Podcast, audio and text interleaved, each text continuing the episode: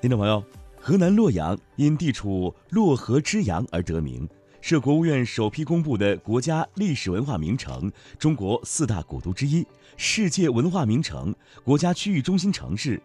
洛阳有着五千多年的文明史、四千多年的建城史和一千五百多年的建都史，素有“十三朝古都”之称。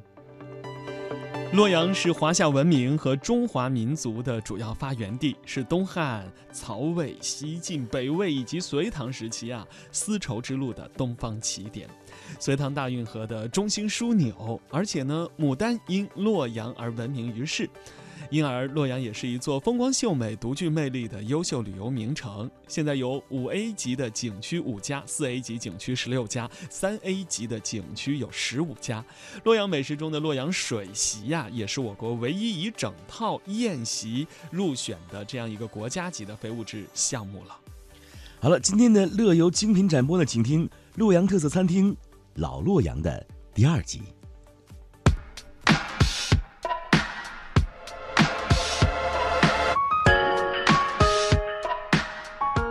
听众朋友，大家好，我是记者亚萍。听众朋友，大家好，我是老洛阳公司总经理助理周天利。那我想哈，还有一些咱们这个呃呃，就是这种菜品中间有没有一些呃，也是非常的有典故、有故事啊？然后呢，也被咱们给这个从这个呃街巷深弄，或者是这个呃山里或者是村里头把它挖掘出来的。有有很多代表菜。嗯。刚才我提到的这个孟津脯肉。对。还有我们的洛宁蒸肉。对，这个洛宁蒸肉也很很有代表特色。为什么呢？因为大家提到蒸肉，就会可能会联想到粉蒸肉啊之类的。实际上，我们这个洛宁蒸肉呢，跟我们的其他川菜也好、广菜也好、粤菜也好的这些做法是不一样的。他们是用米粉，包括湖北也是有那个绵阳山蒸的。对对对对，但是我们的蒸法呢，跟他们完全不一样。这个洛宁大家知道是一个山区。嗯。他这个这个地地道道的洛宁人去蒸这个蒸肉的时候，他讲究的是三分花肉，七分粉条，啊。花肉是指五花肉。是的啊，但是我们当时去挖掘这个菜肴的时候，洛宁人并不是这样做的。洛宁人主要做的，他是用，因为这个连大的骨头带肉一起跟粉条拌完以后再去进行蒸制，用让粉条来吸收肉的。油脂，呃，使粉条呢能够带上这个肉的香味儿，那么然后呢，这个味道呢非常好。那么在洛宁呢，这个应该洛宁的嗯本地呢有一个有三样东西，并称为在饮食方面并称为洛宁三绝。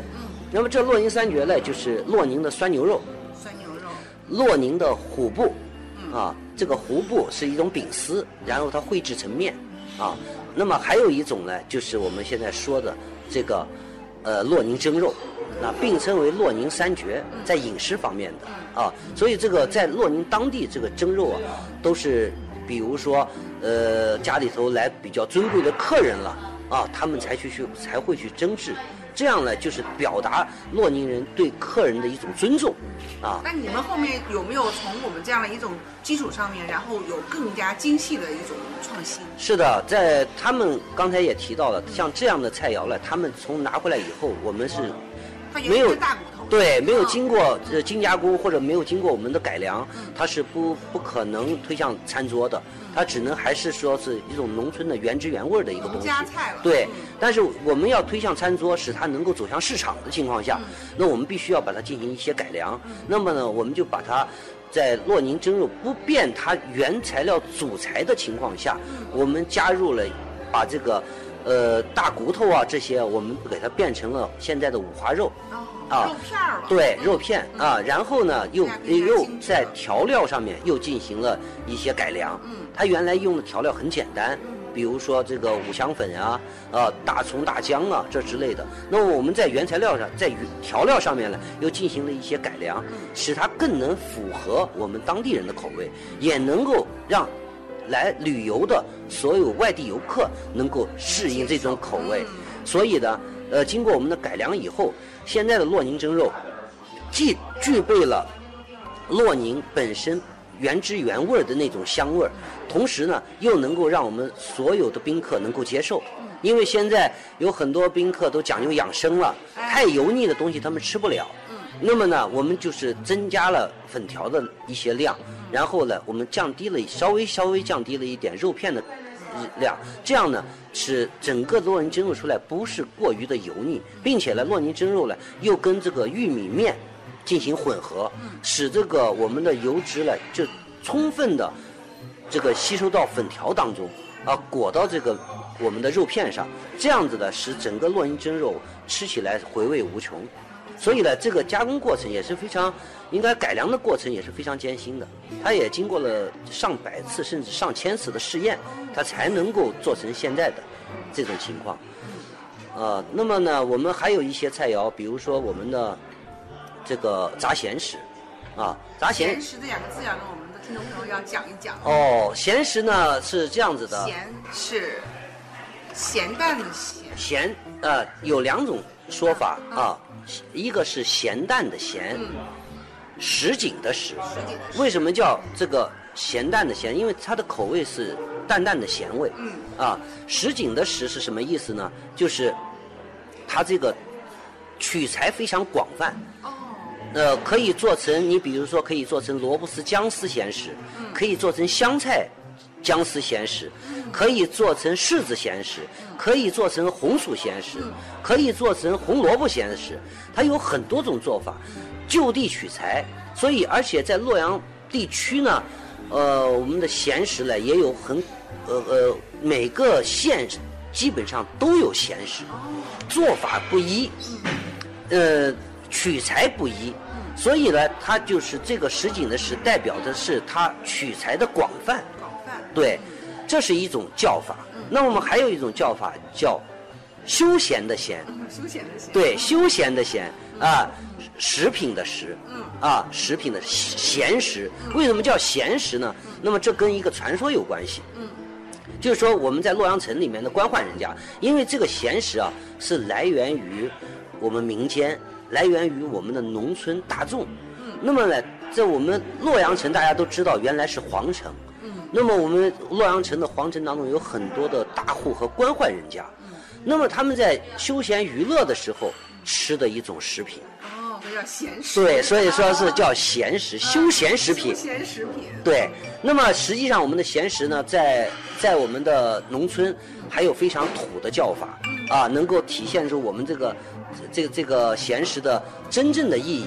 比如说有叫赛螃蟹的，赛螃蟹。对，您看那个咸食，您看那个咸食呢，它因为我们在下锅的时候是一撮一撮下锅的，所以炸出来以后呢，类似形似螃蟹。螃蟹啊。对，哎嗯，还有一个名叫钩枝叉啊，它你它就有点像一个山沟沟里面，呃，呃，枝枝杈杈长的这种荆棘，嗯啊，所以说非常形象。非常形象。对，那么据考证呢，咱们这个炸咸食呢，我们可以自豪的说，它是我们中国版的炸薯条，嗯 大家看看是不是有点像？嗯啊，是这个意思啊。嗯，所以说呢，到我们这个老洛阳来哈，就是可以吃到很多，就说您说到这所有这些，都是有故事，很生动，而且呢味道又非常的美，然后呢能够就荟萃了我们的洛阳这边，把各个这个区县的这样散落的珍珠都穿起来的啊。是的，这我们总认为这是我们老洛阳人的责任。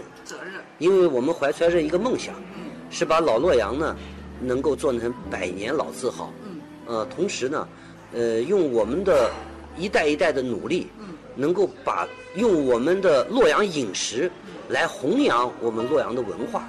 所以呢，我们一直呢是秉承着这个宗旨，在做我们的事业。我们也相信我们一定能够成功。粤菜、川菜、鲁菜、客家菜、浙菜、闽菜、湘菜、徽菜。粤菜、川菜、鲁菜、客家菜、浙菜、闽菜、湘菜、徽菜。清蒸海参呐，烩鸭腰、烩鸭条、青板鸭血丝、黄心果，还有许多菜，炒虾仁儿、炒腰花、炒鸡筋炒中国菜，中华美食传四海。国内国外都有中国菜，中华美食传四海。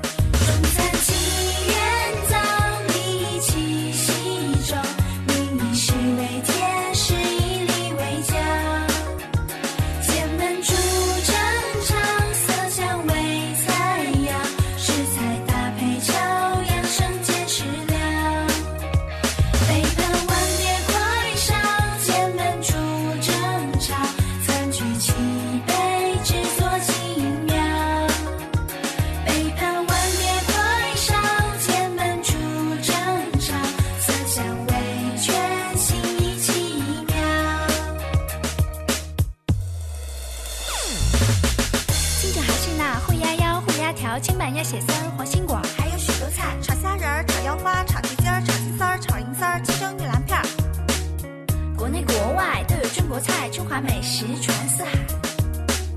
国内国外都有中国菜中华美食传四海。